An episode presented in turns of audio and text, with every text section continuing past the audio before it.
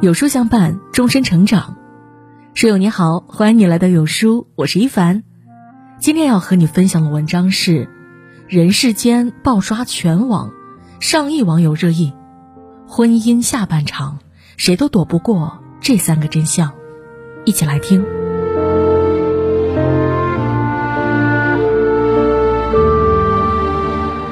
最近热播剧《人世间》频频引爆网络，引上亿网友热议。剧中令人感触最深的，一定少不了光字片周家三个孩子的婚姻。大哥周秉义和妻子门不当户不对，二姐周蓉和丈夫大胆私奔，小弟周秉坤则爱上独自一人带孩子的贫苦女人。他们的感情因缘而起，婚姻因爱而生，却有着不同的结局。有人互相取暖，相伴一生；有人走着走着就散了。世上每一份感情都来之不易，即便初期充满风花雪月的浪漫，最后也要落到吃饭穿衣等一辈子的琐碎中来。而所有选择相伴同行的婚姻背后，都暗藏着这三个扎心真相。婚姻不只靠爱，更靠肝胆相照。很喜欢一句话：婚姻需要爱情之外的另一种纽带。最坚韧的一种，不是孩子，也不是利益和金钱，而是肝胆相照的义气。所谓夫妻间的义气，就是无论遇到什么坎坷，都愿意陪在对方左右；顺境时不忘初心，共享荣光；逆境时也不离不弃，同甘共苦。剧中的周秉义和郝冬梅正是如此，他们是同班同学，却门不当户不对，一个是建筑工人的儿子，一个是副省长的女儿。郝冬梅从不介意周秉义的出身，主动向他表白心迹，热情地跟他来往。随着时代变迁，郝冬梅的父母被送去劳动改造，她一夜之间变成无依无靠的浮萍。周秉义也不嫌弃她的落魄，反而跟她越走越近，带她回家读书学习、吃饭聊天，给予她温暖的关怀。后来，周秉义去了兵团，郝冬梅去了农场，两人在各自的岗位上勤勤恳恳。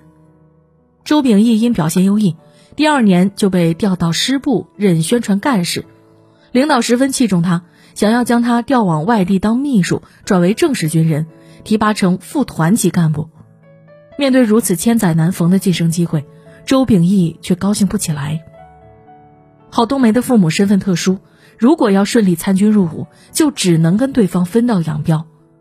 但周秉义认为。将父母生死未卜的他狠心抛弃，是极其不负责任的。于是他毫不犹豫地放弃晋升，还向郝冬梅正式求婚。郝冬梅在下乡时意外受伤，间接导致了不孕。周秉义宁愿接受，也不肯离开她。为了避免别人说闲话，他还把责任都揽到自己身上。虽然后来两人的婚姻也出现了不小的波折，但彼此还是凭借着义气，相辅相依的过完大半辈子。老话说：“夫妻本是同林鸟，大难临头各自飞。”当生活出现重大磨难、挑战人性的时候，任何举措似乎都无可厚非。然而，无论发生什么，夫妻双方都坚持同休戚共进退，才是对感情真正的负责任。双方珍惜相知相爱的缘分，不忘同舟共济的恩情，终会收获幸福的果实。婚姻始于吸引，终于三观相合。年少时以为怦然心动的爱情足以维持婚姻的幸福长久，历经沧桑后发现，灵魂深处的契合才能让彼此长相厮守。就像《小王子》中所说：“爱不是两个人互相凝望，而是两个人朝着同一个方向望去。”周蓉和冯化成的爱情。就始于想象中的浪漫，终于三观不合的矛盾。美丽聪慧的周蓉从小就自命不凡，看不上周围见识浅薄的同龄人。读初中时，他爱上了小说和诗歌，并深深折服于北京诗人冯化成的才华。他屡次写信向冯化成表达仰慕之情，还去北京见了对方一面。冯化成比他大了二十岁，结过一次婚，已是满面沧桑的中年人。周荣却不在乎彼此年龄、身份和观念等差异，发誓非他不嫁。即使冯化成因为自身原因去到贵州山区，他也情愿和家人不告而别，和冯化成一起在当时穷乡僻壤的农村生活好几年。山区生存环境恶劣，他和冯化成住在山洞里，穿打补丁的旧衣服，靠亲人们寄来的钱勉强维持着生计。可日子再苦再难，只要有爱人在旁。周荣便觉得甘之若饴。很久之后，境况逐渐好转，冯化成当上了图书馆副馆长，周荣也考入了北京大学。眼看着生活有了好转，婚姻却亮起了红灯。重回诗坛，声名远播的冯化成暴露了热衷于沽名钓誉的本性。他想要谋求更高的职位，跟高干的女儿私下幽会。他为在诗歌大赛中夺冠，顺利分到房子。还送礼贿赂周荣的导师，而周荣跟丈夫的价值观截然相反，她不贪慕名利，只想纯粹做学问。价值观的不合让他们争执不休，关系迅速恶化，最后以离婚收场。而造成这种悲剧的是他们始于单薄的激情，没有相同的价值观。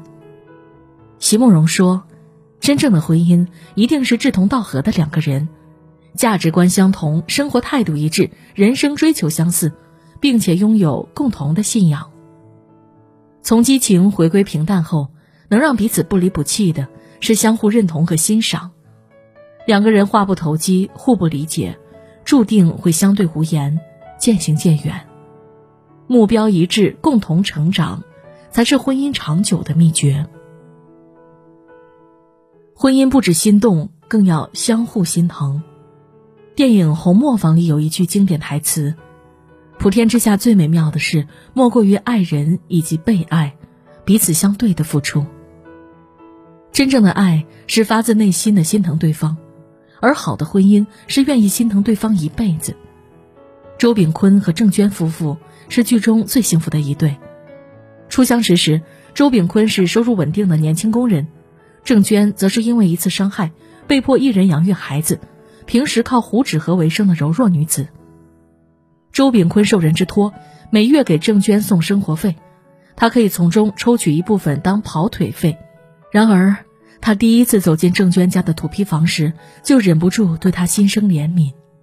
一个盲人弟弟，一个卖冰棍的老母亲，怀着孕的她还要穿糖葫芦赚钱，一家人过得非常贫困。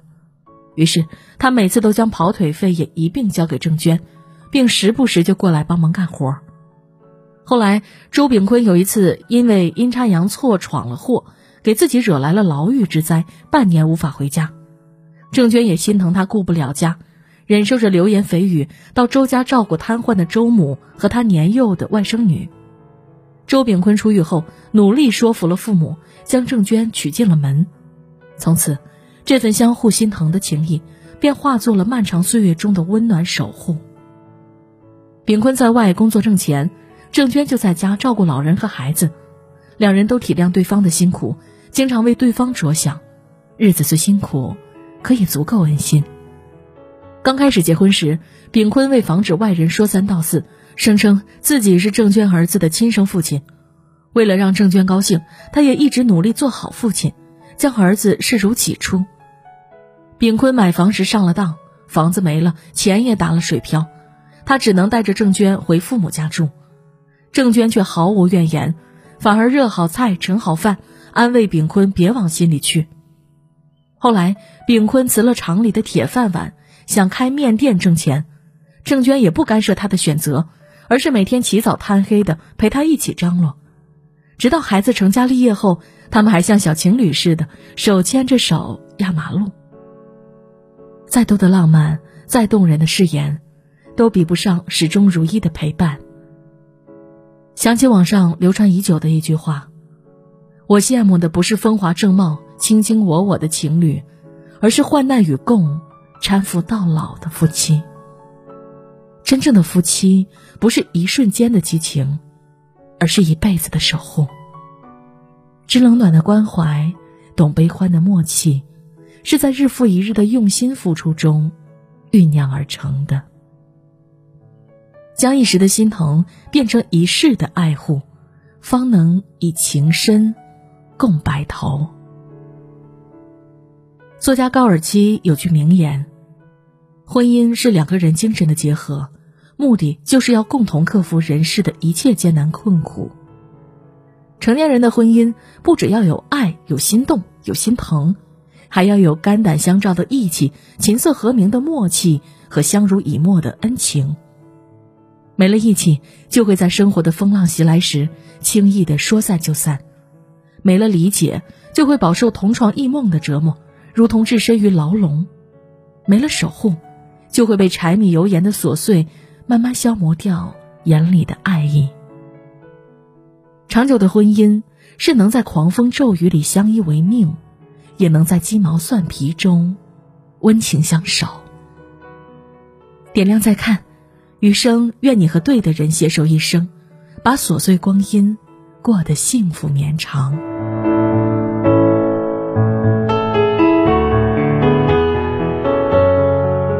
有书君说：“月从书起，闻声而来。”二零二二年二月二十二日晚十九点三十分，在有书视频号直播间，梦莹暖声电台，有书金牌主播梦莹直播伴读《我不过低配的人生》，还有众多福袋抽奖送不停，就在有书直播间，长按识别下方二维码即可加入直播互动群。